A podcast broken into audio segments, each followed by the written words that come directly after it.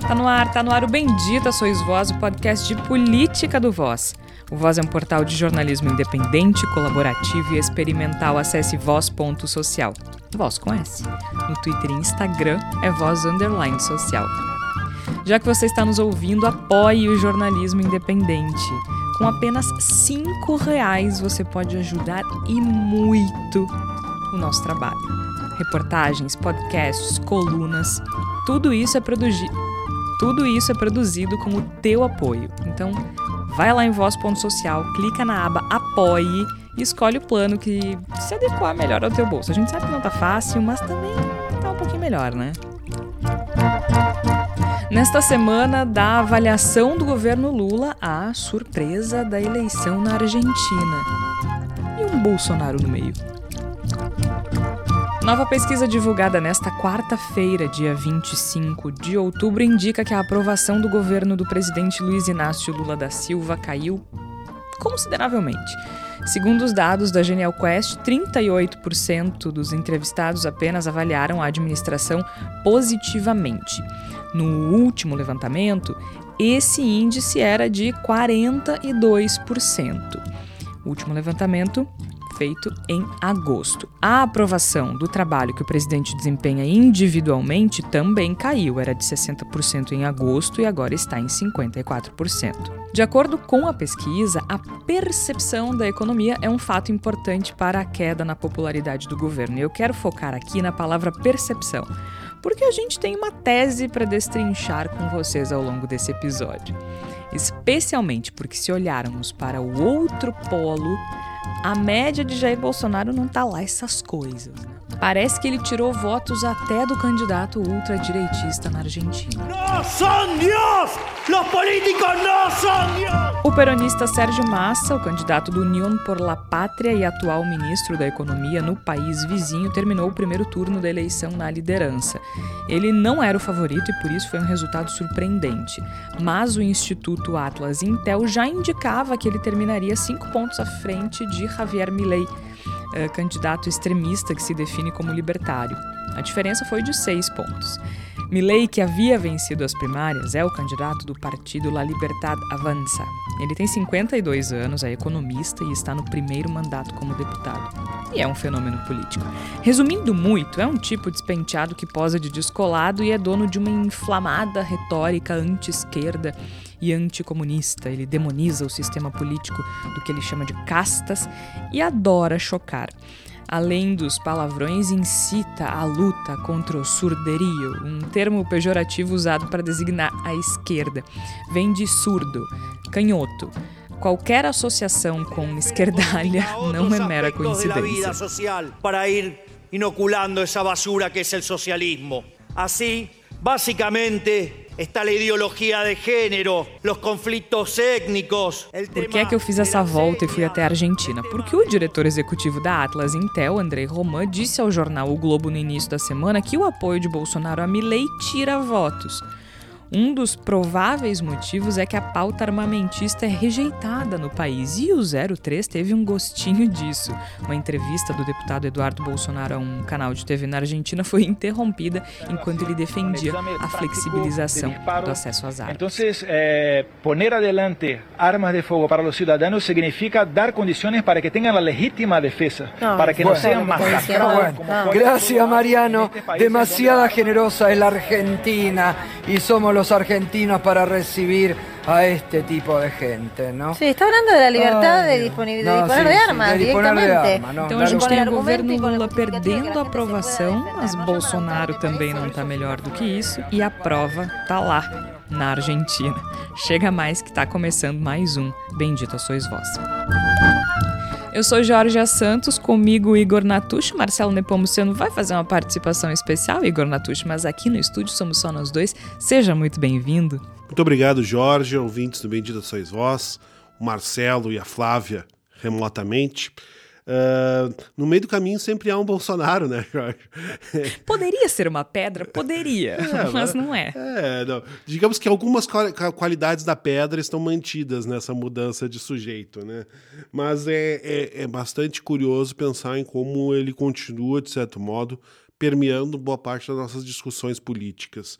Eu acho que a gente tem uh, muito o que pensar a respeito do que está acontecendo na Argentina, que parece um fenômeno retardatário, mas talvez também não seja. Eu acho que tem muita coisa para se refletir sobre esse momento não digo de recrudescimento da, da, da extrema-direita, mas... mas... de não arrefecimento. Isso, né? de não arrefecimento. Ela está aí, continua incomodando e a gente continua tendo ela como assunto, por menos que a gente goste disso. Sabe, Igor, que é interessante é, isso que tu disseste, assim, ah, volta e meia, né, a gente, o Bolsonaro tá na nossa pauta.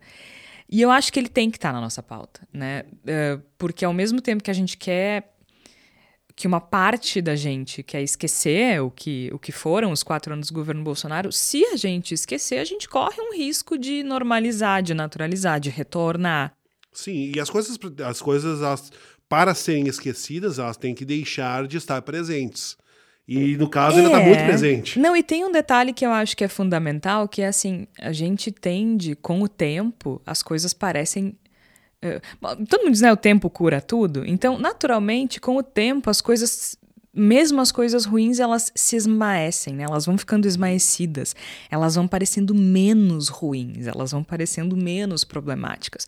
E aí, eu acho que se a gente não falar do Bolsonaro, a gente ok, acho que não dá para dar moral, mas a gente também corre um risco muito grande de uma parcela da população olhar para trás e pensar: não foi tão mal assim. Será que não é exagero? Será que a gente não estava exagerando? Será que não era o momento? Então, não, a gente não estava exagerando. Inclusive, aqui no Voz, a gente está preparando um material muito, muito especial, um podcast muito especial para dezembro, para vocês entenderem o tamanho do problema, o tamanho do rastro. Por hora, a gente vai falar de algo muito específico.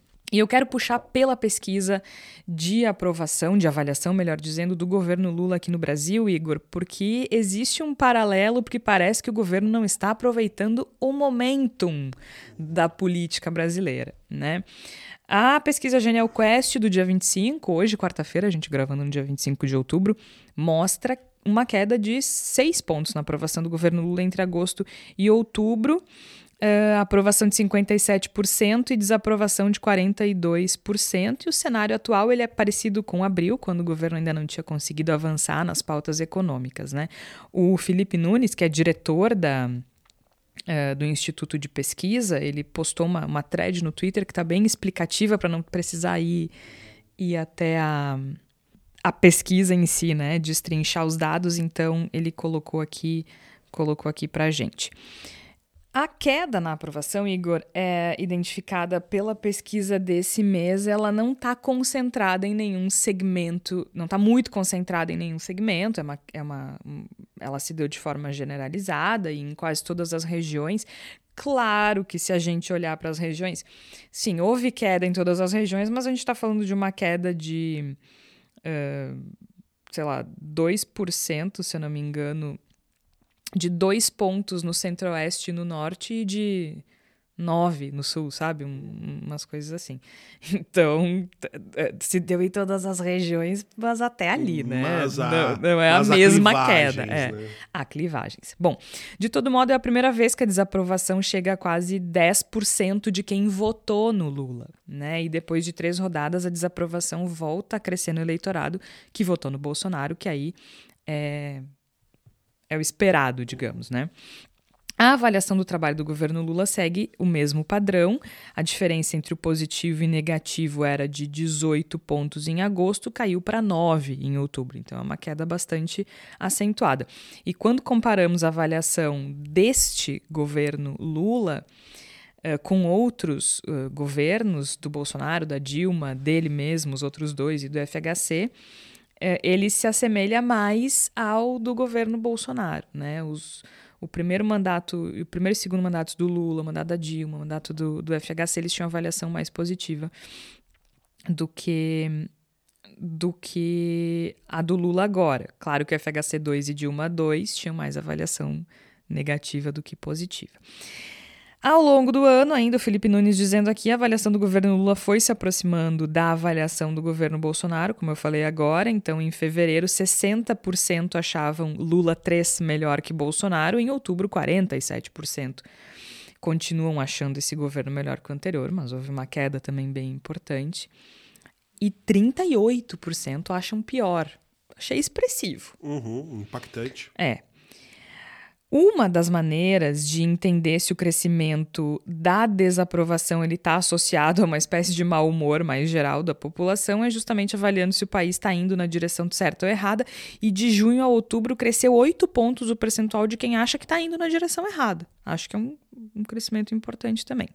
E aí ele pergunta: o que, que pode estar produzindo isso? A primeira parte da explicação é econômica. Aumentou 9 pontos o percentual de quem avalia que a, que a economia piorou no último ano, enquanto se manteve o percentual de 33% de quem acha que a, que a, que a economia melhorou. Então, a percepção da economia, ela tem um papel muito importante aqui. E isso me chamou muita atenção, Igor, porque a economia não está mal. A comida está mais barata, a gasolina está mais barata, o Haddad está fazendo um bom trabalho, inclusive a avaliação do Haddad não foi alterada. Então, como é que a percepção da economia piora, mas a do ministro da Economia não? Tem alguma coisa estranha nessa, nessa questão, e eu acho que, que, que a chave, depois de despejar esses números em cima de vocês, é a palavra percepção. Eu acho que o governo não está sabendo se comunicar com as pessoas, Igor. E, de novo, estamos nós falando disso. Me parece que a, a boa parte da explicação pode ir nessa direção.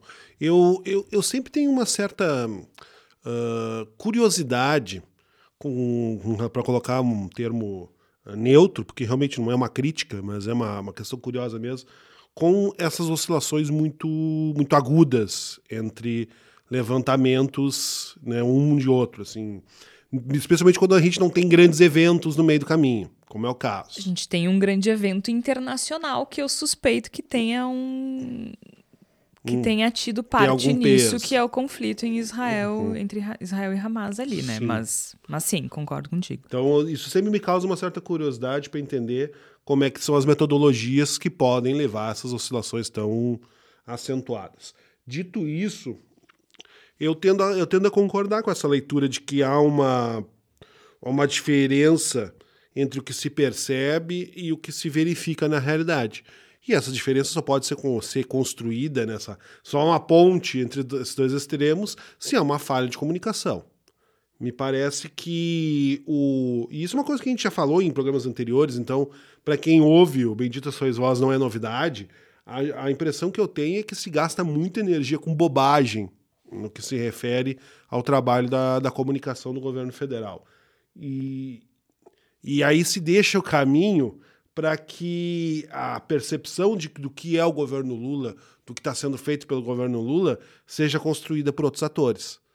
Então não adianta ficar reclamando, ah, porque a mídia hegemônica, ela faz isso e aquilo, e ela constrói Lula. Bom, em primeiro lugar, a gente sabe que Folha de São Paulo, Estado de São Paulo, Rede Globo, nunca serão cheerleaders do governo Lula, nunca farão festa pro governo Lula. Isso é uma obviedade que todos nós, que temos o mínimo de conhecimento de como é que funciona a, a estrutura, as estruturas da, da, da mídia brasileira, sabemos que não vai ser assim, não podemos esperar que seja assim.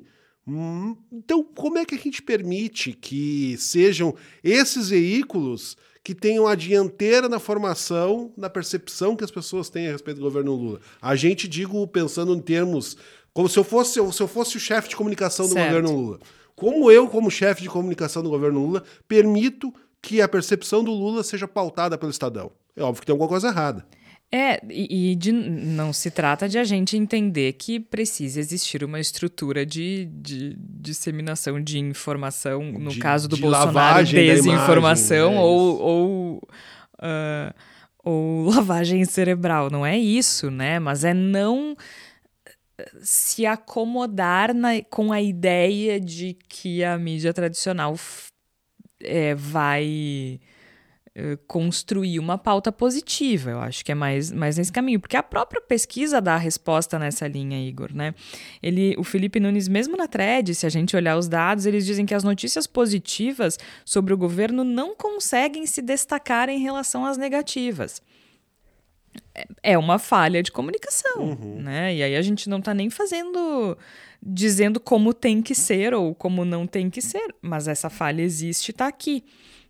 No noticiário positivo se destacam as políticas sociais, que, enfim, é, é quase óbvio, né? A gente fala uhum. isso assim, né? Uh, Bolsa Família, Minha Casa Minha Vida, aumento do salário mínimo, desenrola.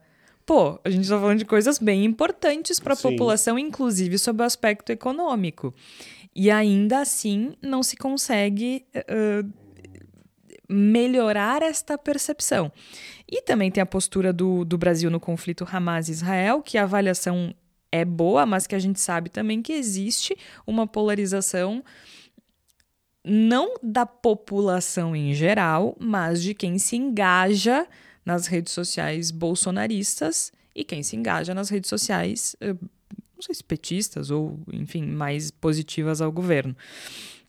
É, no noticiário negativo, os temas são são os temas da campanha, né? Corrupção.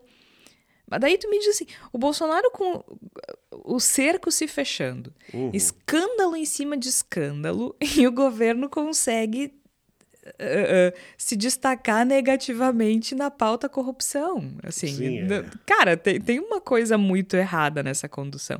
Relação com a Venezuela, pautas de moral e costumes, né? Banheiro unissex, a questão do aborto, agora no parlamento também a, o casamento, a união homoafetiva. É, assim, sério que, que, que, que a gente está falando de temas que foram pauta da eleição, pautando, pautando não, né? Mas repercutindo negativamente sobre o governo em outubro de 2020, um ano depois. É, a minha, minha percepção nesse sentido é que boa parte do, do noticiário, e eu sempre friso isso, não se pode esperar coisa muito diferente por parte de veículos formados como são os, os, veículos principais da mídia brasileira. Então não adianta eu dizer, ah, o Estadão malvado. O Estadão, Estadão é um não, veículo... Sem contar que há reportagens da mídia tradicional claro. que são absolutamente corretas e que apontam inconsistências e problemas claro. do governo que existem. Com certeza. não é? Né? né? Não, não, é, um não, é, não, é, não, é, não é um mundo de invenção de faz de conta. O que eu quero dizer é que é, é natural que esses veículos eles deem um certo destaque a determinados aspectos que envolvem o governo.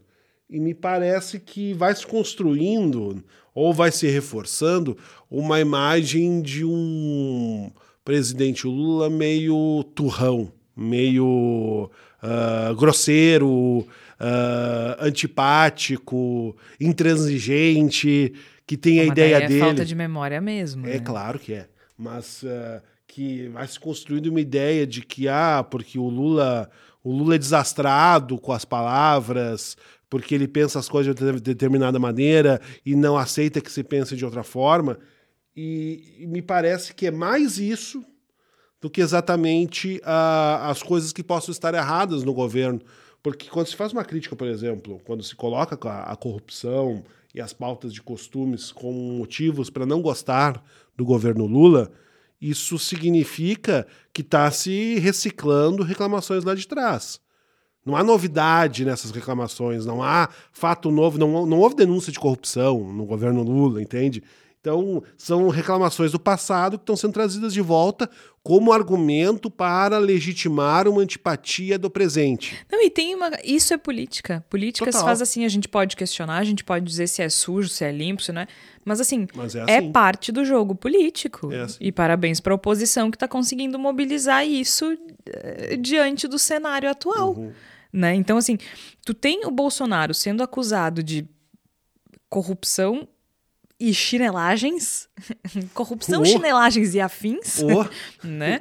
Tem joia, tem presente, tem, né? A gente está vendo agora uh, outras denúncias também relacionadas a, ao hacker, o, o hacker de Araraquara e a Carla Zambelli, enfim, né? Uma série, como disse, corrupção, chinelagens e afins. O e hacker de Araraquara, assim, às vezes funcionando até como lista telefônica, né? Me passa, me passa o endereço. Consegue aí o número do ministro, amada.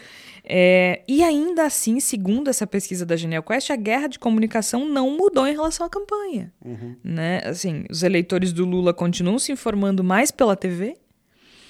é, e os eleitores do, do Bolsonaro buscando informação mais pelas redes, sites, blogs alternativos, né? Então são dois campos distintos e, e, e que o governo claramente não está conseguindo atingir. É, e me parece que é muito, muito essa questão que eu tenho colocado. Existe uma, uma predisposição nesses setores ou à simpatia ou à antipatia com relação à figura do Lula.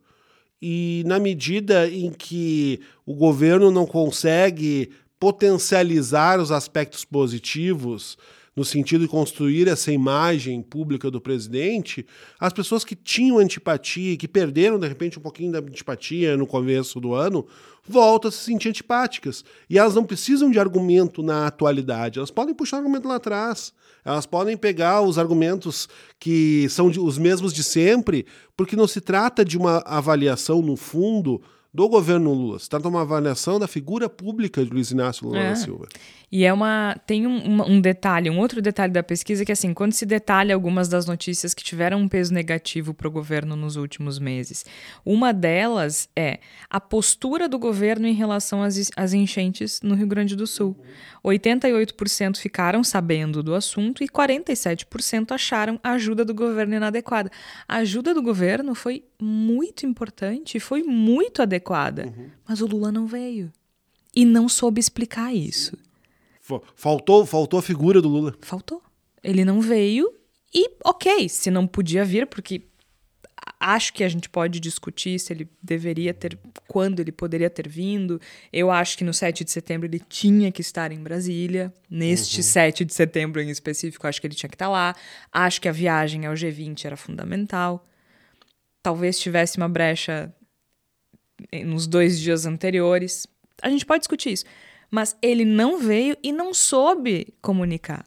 E a percepção pública não é, ela não é racionalizada. Não é ela... e nem tem que ser num momento como claro, esse. A gente ela... não pode esperar que seja num momento de dor, de dificuldade. Isso. Não cabe, não cabe a mim querer dizer como as pessoas deveriam não ter percebido esse caso. Elas perceberam como uma ausência do Lula. Ponto. É, eu não tenho experiência em, em, gerenciamento de crise, não é, não é minha praia, não, não sei como, mas me parece que um vídeo do Lula direcionado às pessoas do Rio Grande do Sul, dizendo que estava com elas, que estava mandando ajuda. Já poderia ter feito Já teria feito uma diferença. E, no entanto, o que a gente viu foi ele comendo jabuticaba num videozinho da Janja, que tá tudo bem, pode comer jabuticaba, não tem problema nenhum. Mas me parece uma coisa tão elementar, né? E aí tu vê, ó, qual é a percepção? A percepção, de novo, né? A ajuda do governo foi inadequada. A ajuda do governo foi muito grande. Foi, e foi, não é passar pano, foi muito importante. Sim. Mas não importa. Mas não importa. A percepção, para a percepção não importa. Porque a percepção foi de que o Lula não estava lá. Outra coisa, as viagens internacionais do presidente, né? A maioria, 55%, acha que as viagens estão excessivas. O Brasil está recuperando, e eu, de no, eu não vou entrar no mérito se são excessivas ou não, não vou responder a pesquisa da Genial uhum. Quest. Mas pensa comigo, o Brasil está tá recuperando um terreno muito importante no cenário internacional. E isso pode ser justificável. Pode, ser, pode, pode se usar isso como justificativa.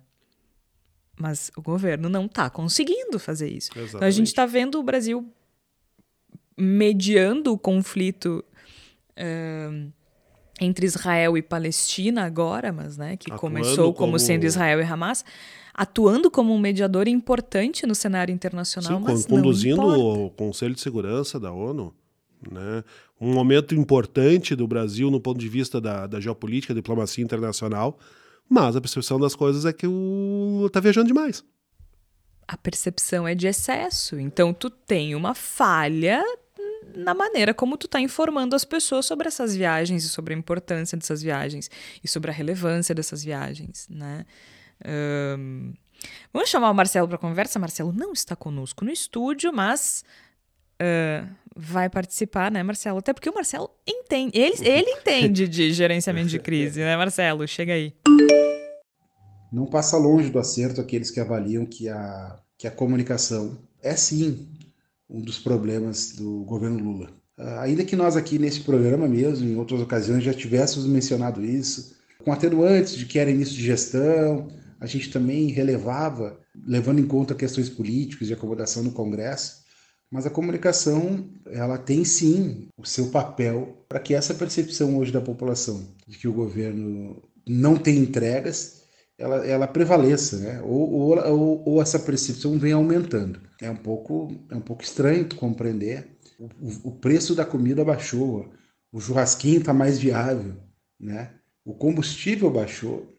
O governo tem retomado, as, retomado seu papel em diferentes frentes. O governo federal, o ente governo tem sido protagonista em diferentes frentes, né? De discussão. Então é estranho e, e, gera uma pressão muito grande sobre a comunicação do governo esse resultado. O resultado, a nossa hipótese, as, as hipóteses prováveis, né? Elas podem apontar para que o governo ainda tenha apostado muito na mídia tradicional, nos jornalões, né? Com a sua comunicação mediada, com filtros, com poréns, uma comunicação que não foi historicamente, nunca foi historicamente simpática assim a, a governos de esquerda.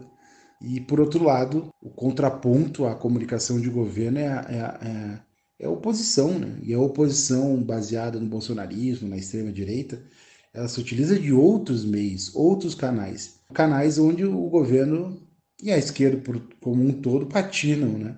Então sempre dois passos atrás. Então essa, essa reflexão, acho que ela esse, esse alerta vindo por essa oscilação para baixo, no momento de onde se passa 10 meses de governo, ela deve sim ter uma repercussão, eu acho que no centro do governo forte, e talvez a gente vá nos demande a repercutir isso muito breve em outro programa nosso, ou no próximo ou até o final do ano.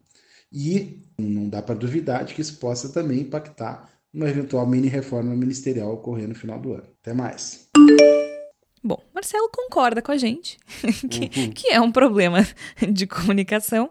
Não nego nem confirmo que a gente estava fazendo fofoca no WhatsApp antes de começar a gravar, hum. entendeu? Não nego nem confirmo. Mas não direi e nem fui perguntar.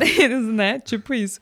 Mas então a gente. É, é, acho que a palavra percepção ela é fundamental, Igor, porque o governo Quer ver assim, ó, o governo vem sofrendo críticas por conta da posição em relação ao Hamas. Alguém até falou, eu não lembro quem foi que disse no Twitter assim, que o, o Lula tá sendo craque.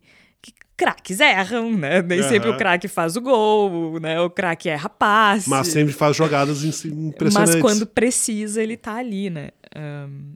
Oi, Soares. Saudade, querido.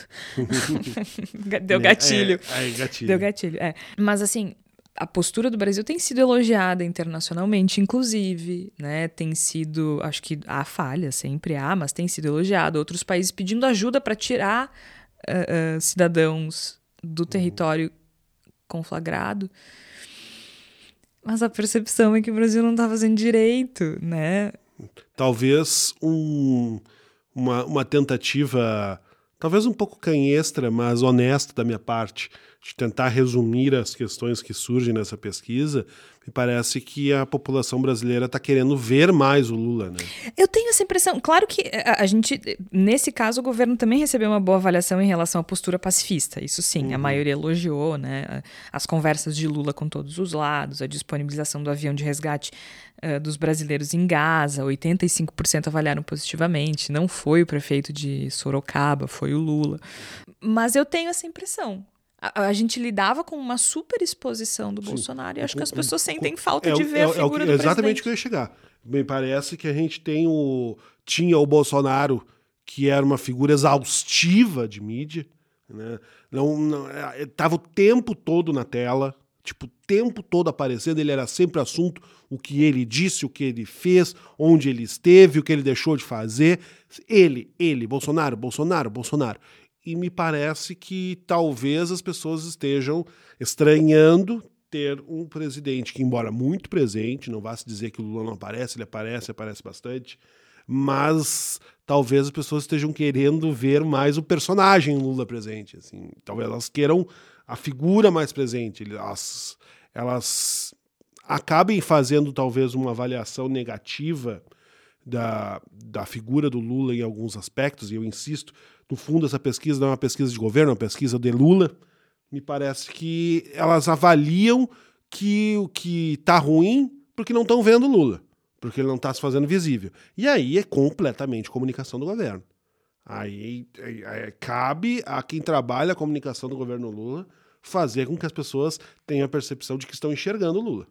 Não tem, não, não há outro, outro ator que possa fazer isso. Porque eu acho que tem, tem um, um excesso o excesso de disposição do Bolsonaro acho que acabou sendo um problema para ele. A gente falou sobre isso numa reunião de pauta, eu acho, né? Mas a figura do Lula, ela é, ela é a figura de qualquer presidente é importante para para percepção das coisas, né? E eu acho que talvez esteja faltando faltando isso, né? E o Lula que surge como uma figura simbólica, é, né? Não é qualquer presidente, né? né? Não é qualquer presidente e ele e o Lula, ele vamos, vamos ser honestos, ele é eleito por boa parte das pessoas porque ele não é o Bolsonaro, porque ele é a anulação do Bolsonaro. Então ele, ele, ele também tem que se posicionar dessa forma de, bom, de uma maneira visível. Claro que a gente também não pode esquecer que ele passou por uma cirurgia agora Óbvio. e tudo mais, mas, mas igual, assim, eu acho que. É, e, e te, aí tem um detalhe. O Bolsonaro tinha uma super exposição, mas ele também tinha um, um, um elemento que eu acho que era que funcionava muito bem, que eram as lives. Por quê? Porque era uma sensação de prestação de contas. Ele falava um monte de lorota, um monte de groselha, enfim, era um festival de chorume. Mas, é, com todo respeito, só que não. Mas ele. Com todo respeito merecido, que é nenhum. respeito que é nenhum. uh, mas era um canal que dava para as pessoas uma sensação de proximidade. Com certeza, com certeza. De, de, de accountability, né? De uhum. prestação uhum. de contas, de... Um presidente que está falando contigo toda semana. Eu tô aqui falando contigo, Isso. sem mediador, tô isso dizendo para ti o que eu fiz essa semana, uhum. né? E eu não, eu não tô dizendo que o Lula precise fazer isso ou seguir esse modelo, mas eu acho que era eficaz, né? Eu, eu tenho... Eu, eu, eu revi todas meu Deus. É, tô dizendo que o trabalho que vem aí é grande, gente. Tô dizendo. Aí envolve grandes sacrifícios. Além das lives, se não todas, a maioria das entrevistas e quebra-queixo e tudo mais. E, e assim, apesar da minha saúde mental estar profundamente comprometida em função disso, esse processo ajuda a gente a entender por que, que ele, ele se conectava com as. Por que, que tem tanta gente disposta a defendê-lo, né? Tu, gente, eu trabalhei em rádio. No rádio, a gente vira amigo dos ouvintes, né? Os ouvintes têm essa sensação de proximidade da gente. Ah, né? Isso. né? Eu te escuto, né? Tomando café, tomando chimarrão. O Bolsonaro conseguiu criar isso. Bolsonaro conseguiu criar essa percepção, de novo a gente está aqui, de proximidade, de familiaridade, de intimidade.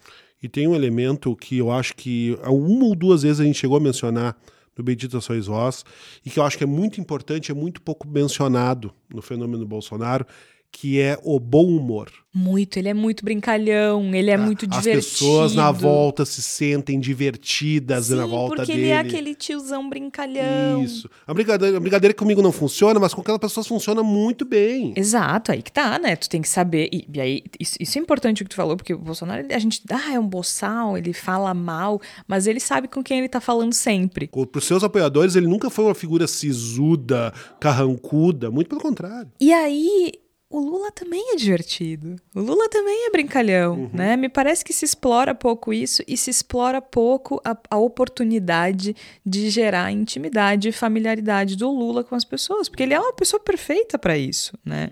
O Lula é aquele tipo de cara que tu não gosta muito e tu escuta ele falando, tu tá é um encantador de serpentes assim. Então, me parece que está se desperdiçando uma oportunidade tremenda. Especialmente porque o momento do Bolsonaro não é bom. Nada é bom. Não é bom, é escândalo em cima de escândalo. E aí agora a gente está tendo uma oportunidade de medir isso na Argentina, de certa forma. É claro que, a, que o resultado das eleições na Argentina não é fruto da inépcia do Bolsonaro ou, ou Sim, vai dizer por respeito acima de tudo né? argentinos, né? mas mas é interessante a gente olhar sob esse aspecto, porque o Bolsonaro e os bolsonaristas estavam lá, inclusive acompanhando o Preito, inclusive já, o Preito, o Pleito, inclusive já começou a cabeça o Preito, inclusive já começaram a ventilar a ideia de fraude. Só que lá o voto é impresso, eu quero ver qual é a justificativa que eles vão usar. Um, então a gente está vendo esse desprestígio do Bolsonaro tomando em números na Argentina. Porque o diretor do, da, da Atlas Intel, que foi o instituto que acertou o resultado da eleição na Argentina, Igor, disse que o Bolsonaro atrapalhou Milley. Atrapalhou Milley. O Bolsonaro atrapalhou Milley e o Lula não consegue mostrar coisa positiva. Agora, tem um furo muito grande, né? Exato. E aí a gente olha para a Argentina e vê aquele cidadão. Ele é pior que o Bolsonaro, né? Eu, eu já parei para pensar um pouco a respeito disso, Jorge. Se a gente pode dizer que o Milley é pior que o Bolsonaro. Me parece que o, o potencial uh, trágico do Milley acaba sendo, de certa forma, um pouco inferior ao do Bolsonaro. Porque se, se esse cidadão acaba sendo eleito, ele pega um país numa crise tremenda, com urgências muito, muito prementes para a população, pelas quais ele vai ser cobrado para resolver, e nós sabemos bem que ele não tem nenhuma condição de resolver. Né? O, o Bolsonaro pegou o Brasil estável. Né? Não, não, politicamente, né? né? Mas em termos uma crise política, isso, em termos não... econômicos, é. não era, não, não se tinha uma crise econômica uh, galopante, brutal, não Tava havia. meia boca, o famoso é, meia boca. Isso, era aquela coisa, era, era a gente estava com numa, numa situação meio morna nesse, nesse aspecto, embora, evidentemente, do ponto de vista político, fosse candente, fosse uma coisa muito, muito conflagrada, mas isso não se refletia numa, numa crise acentuada de vida da população. Né? Ainda, embora isso logo depois fosse estourar. Me parece que no caso do Milley é um pouco diferente porque essa crise está posta. Então, vai-se imediatamente cobrar soluções do Milley. É, mas tem um, um cenário interessante nessa disputa para o nosso ouvinte, não sei, que talvez não esteja acompanhando tão de perto, porque agora uh, o Milley venceu as primárias, então se esperava, se olhava para ele como favorito, né? E esperava-se que ele venceria, não, não necessariamente no primeiro turno, mas que ele ficaria em primeiro no primeiro turno. E não foi o que aconteceu. Ele ficou em segundo. Ele ficou em segundo no primeiro turno. O primeiro colocado foi o peronista Sérgio Massa, que é o candidato do União por la Pátria, que é o atual ministro da Economia. Isso é muito interessante. Isso é uma coisa que eu quero muito falar, porque tanto o caso do Massa quanto o caso do Lula e do próprio Haddad, quatro anos antes, reforça a força do partido político consolidado como como a gente falou sobre isso no, numa reunião de pauta, isso. né? Sobre a institucionalidade vencendo. É como como o partido PT, mesmo sobre o ataque mais violento, foi forte no Brasil, conseguiu ter o único candidato que tinha alguma esperança de vencer Bolsonaro na, na eleição de 2018 e não, não, não venceu, né? Foi o Haddad, mas que também foi o partido que gerou Lula, que foi o cara que venceu Bolsonaro. Tudo dentro do PT, partido PT. E como o peronismo, numa força de mobilização bastante grande, mesmo com o país em crise, o ministro da Economia do país em crise econômica e venceu a, a primeira parte da eleição.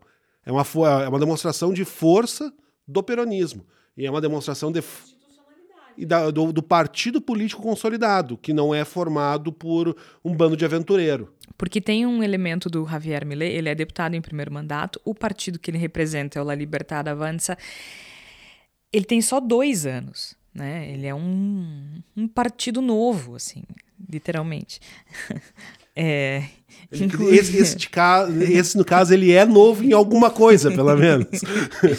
ele, ele é economista, tem 52 anos, está nesse primeiro mandato, e ele é essa coisa meio porra louca, assim, né?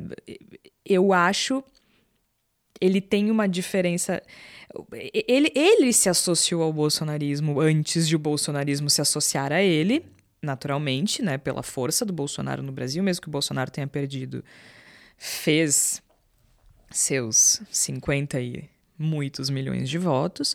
Então ele se associou ao bolsonarismo e eles têm uma retórica muito parecida, né, Igor?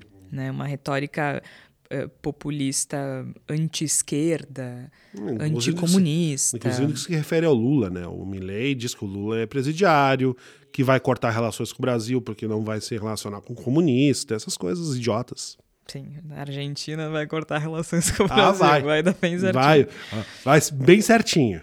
É, mas ele tem, ele tem uma diferença que eu acho, e, e, talvez até por isso isso tenha emplacado na Argentina, porque a Argentina tem uma tradição política bastante diferente do Brasil no que, no que diz respeito à confiança nas instituições.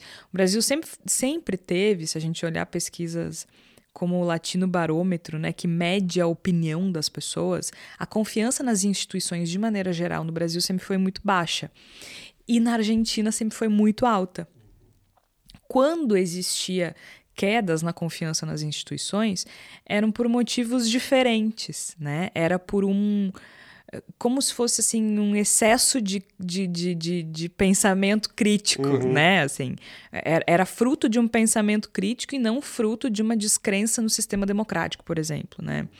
Uh, então, a Argentina lidou muito melhor com, com o fim da ditadura militar, né? Pessoas foram presas, militares foram presos, punidos. É, quem quiser conhecer a história, está no filme 1985, lançado recentemente, um belíssimo filme, está disponível no Amazon Prime, se eu não me engano, com, com Ricardo Darim, inclusive. Aqui não, aqui a gente varreu para baixo do tapete. Então a gente tem essa, essa diferença na forma como as populações olham para a institucionalidade e tudo mais. E isso é uma diferença muito clara para mim entre o Milley e o Bolsonaro. Exato. Eles são respostas a grandes questionamentos que são diferentes.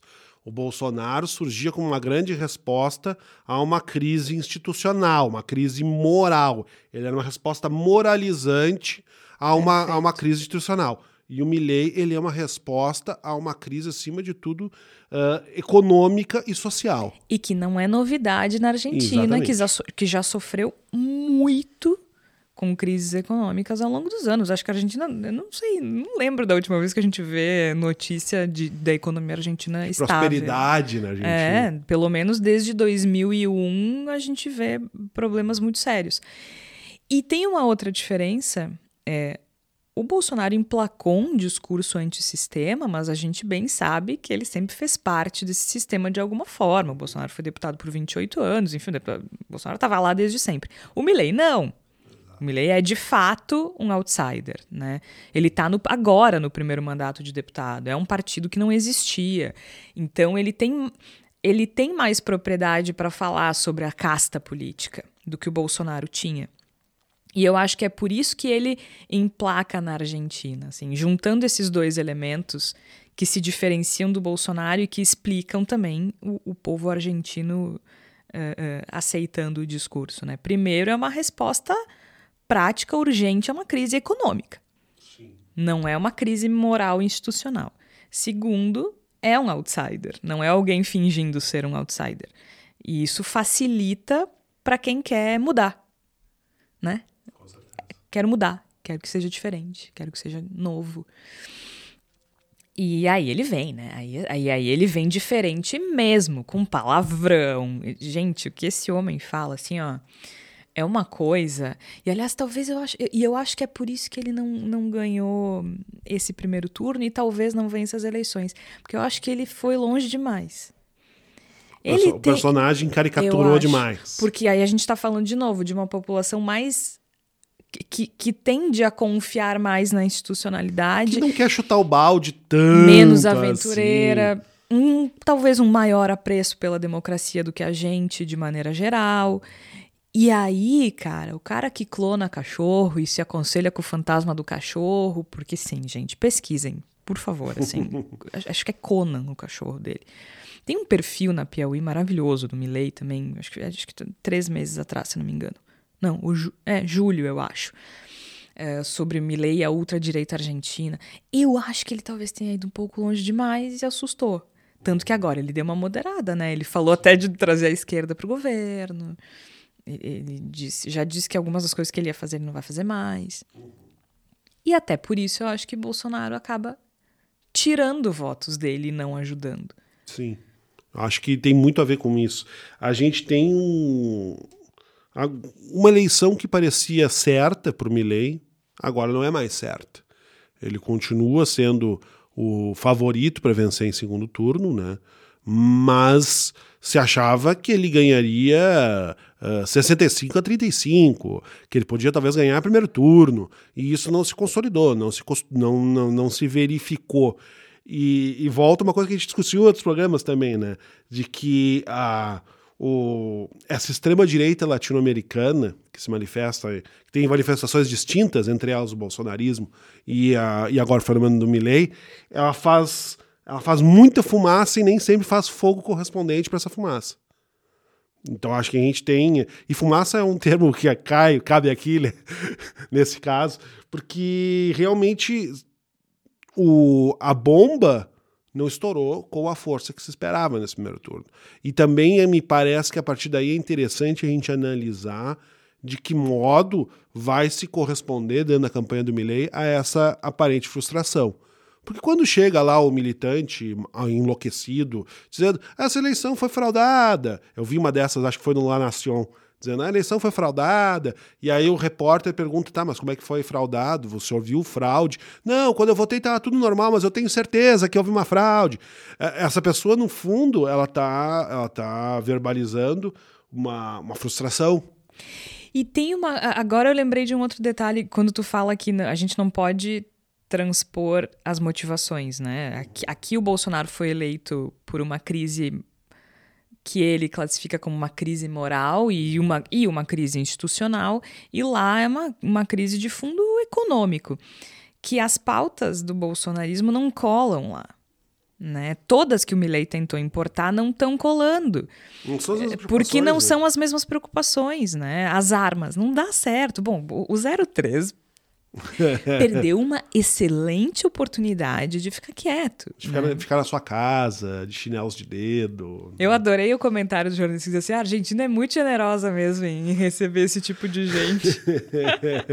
Mas é, foi, foi um mico, né? Foi, foi um porque, ah, porque, não, porque as armas, que armas, meu filho? Vai para casa, para é, de encher o isso, saco que, que a gente tem que. É. A gente tem que comer, sabe? Não, e se percebe isso muito claramente que a que as questões moralizantes que se tenta puxar para a Argentina não funcionam, porque não é essa a preocupação premente do povo argentino, mesmo do povo que está disposto a votar no Milley. E a fraude entra nessa linha, eu acho. O discurso de fraude que ele está tentando importar dos Estados Unidos e agora do Brasil, eu não, eu não vejo isso colando com um povo que não tem uma demanda que, a partir de uma crise que seja institucional. Porque não existe. Basta ver o que, o que os apoiadores do Milley falam nas, nas, nas entrevistas. Eles não estão falando, eu vou votar no Milley que o Milley vai botar ordem nessa bagunça. Eu vou votar no Milley porque o Milley vai resolver esse problema econômico. Porque eu acho que finalmente tem que ter alguém para fazer o que é preciso ser feito para acabar com o problema na economia. É, eu acho que eu acho que eles se encostam na retórica, na maneira de falar. E acho que tem uma frase que talvez eles possam amalgamar, assim, né? Que é mudar tudo isso que tá aí, né? Isso, é, Trocar o, isso daí. Ah, o, o, espírito de outsider, É, né? mas, a, mas a motivação definitivamente não é a mesma. E a gente vai ver como é que isso vai acontecer, né? Acho que ele ainda é o favorito. Até porque tem que ver o que, que o Ciro vai fazer, né? o que, que o Ciro Gomes vai fazer? Ciro Pat Patrícia, Patrícia Gomes. Patrícia Gomes Burris. Uh, a Burris que ficou em terceiro, mas fez uma votação bastante expressiva. Então uhum. ali tu tem um tu tem um, um percentual bastante grande em disputa. Ela que é uma candidata da centro-direita. Uhum. O Ciro provavelmente vai fazer o que se espera do Ciro, né? Vai para Paris. Isso. provavelmente ele vai para Paris. Mas, mas é muito. Acho que o não sou especialista na política argentina. É, eu também não. Né? Mas me parece que tem dois, dois fiéis da balança diferentes, né? O que, que o eleitor da Bush vai fazer e, e quem não votou no primeiro é, turno vai votar isso. no segundo turno? É. Né?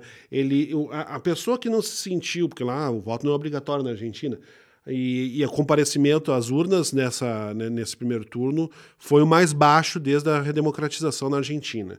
Então, a, o, o, eleitor, a eleitora que não se sentiram compelidos a ir às urnas nesse primeiro turno, numa eleição dividida entre Massa e Milley, vão se sentir compelidos ou vão continuar não indo às urnas?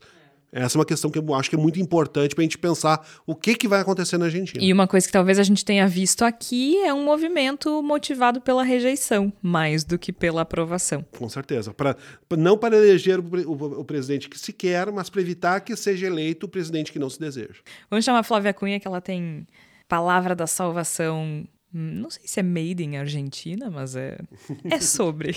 Fala, Flávia. Olá, Georgia, Igor e Marcelo vem aqui com uma palavra da salvação bem inspirada na temática argentina, como não podia deixar de ser. A minha primeira indicação é de um livro recém-lançado pela jornalista Janaína Figueiredo, repórter especial do jornal O Globo em Buenos Aires. O livro é e me perdoem meu péssimo espanhol. Que passa Argentina? História, política, manias e paixões dos nossos hermanos, da Globo Livros, foi lançado no fim de setembro desse ano. A obra traz um panorama histórico da Argentina e conta com a colaboração de especialistas em diversas áreas, entre elas a política. A Janaína relembra, por exemplo, um fato do início dos anos 2000, quando o então presidente Fernando de la Rua foi derrubado e cinco presidentes passaram pela Casa Rosada em apenas uma semana. Então é um livro para quem quer ter uma noção um pouco mais aprofundada sobre os nossos irmãos que estão aqui pertinho da gente, principalmente nós, né, que a gente está aqui no sul do Brasil, mas observando os noticiários brasileiros, muitas vezes só há destaque em época eleitoral ou quando tem algum colapso financeiro ali no país vizinho. E a minha próxima dica é um pouco controversa, porque não é um filme que eu acho exatamente bom que eu vou indicar. Evita lançado na década de 90, traz a rainha do pop Madonna se arriscando a viver Evita Peron, um dos ícones da política argentina. Longa-metragem tem mais de duas horas de duração, é um musical e conta com o roteiro do Oliver Stone e Alan Parker. Parker também foi o diretor desse filme. Mas se a produção hollywoodiana não é tão boa assim, por que, que eu selecionei então? Bom, primeiro porque eu sou daquelas, como muitas mulheres da minha geração, que acham que a Madonna, mesmo quando erra, acerta. Ela é musa, ela é diva, mesmo quando é meio canastrona. Mas essa é só minha opinião, viram? Porque para os críticos, Madonna mandou bem, inclusive tendo um Globo de Ouro pela atuação. Mas a minha escolha foi principalmente para a gente observar como os norte-americanos retratam a América Latina, em especial no que se refere à política. Recomendo vocês assistirem ou reassistirem por essa perspectiva. Afinal, o peronismo é uma vertente política ainda presente no cenário argentino, tendo surgido lá na década de 40 com Juan Domingo Perón e a sua esposa Eva, que contribuiu decisivamente para a popularização desse movimento. Evita, o filme está disponível na plataforma Star Plus. Por hoje é isso, Georgia. Ficamos aqui na torcida para que o segundo turno das eleições na Argentina não sejam com o populismo de direita vencendo, como aconteceu aqui no Brasil, infelizmente, em 2018. Valeu, Flávia. Então a gente vai ficando por aqui nessa semana, né? O Lula basicamente está perdendo uma janela de oportunidade, tem uma janela de oportunidade aberta para ele melhorar a, a imagem do governo. E vamos ver se ele vai aproveitar, porque o Bolsonaro, a média do Bolsonaro tá lá embaixo. A eleição na Argentina tá piorando essa imagem do Bolsonaro. E não sei se o Lula tá aproveitando, né, Igor? É, a, a, janela tá aberta, o recado tá dado. Agora é esperar que haja uma compreensão e talvez mais importante do que isso, que haja uma disposição para a compreensão. Bota um cropped e reage, amigo. Olha só, tu que está nos ouvindo, a gente precisa do teu apoio. Entra lá em voz.social, voz com S, tem uma aba escrito apoie. Clica lá, vai ser redirecionado para o site do Catarse. É só escolher o plano mais adequado para o teu bolso. Eu sei que a percepção da economia pode não ser a melhor, mas tá melhor, entendeu? Tá melhor. Pensa em cinco reais. Cinco reais por mês já nos ajudam imensamente a manter essa estrutura, a produzir podcast, a, a produzir podcasts, reportagens e tudo mais que o Voz produz ao longo do ano. A gente realmente precisa do teu apoio. E digo mais, pega esse link aí que tu tá ouvindo, não sei se é no, no nosso site, no Spotify, no Amazon Music, no Google Music, no Apple Podcasts, onde for, copia esse link, cola lá no WhatsApp e manda para uma galera, entendeu? Manda, espalha a voz do Bendita. Espalha a voz do Bendita que a gente precisa ser ouvido. Tá certo? Eu sou Jorge Santos, Igor Natucci aqui comigo no estúdio, Marcelo Nepomuceno e Flávia Cunha remotamente. Nós voltamos na próxima semana com mais Bendita Sois Voz. Até lá!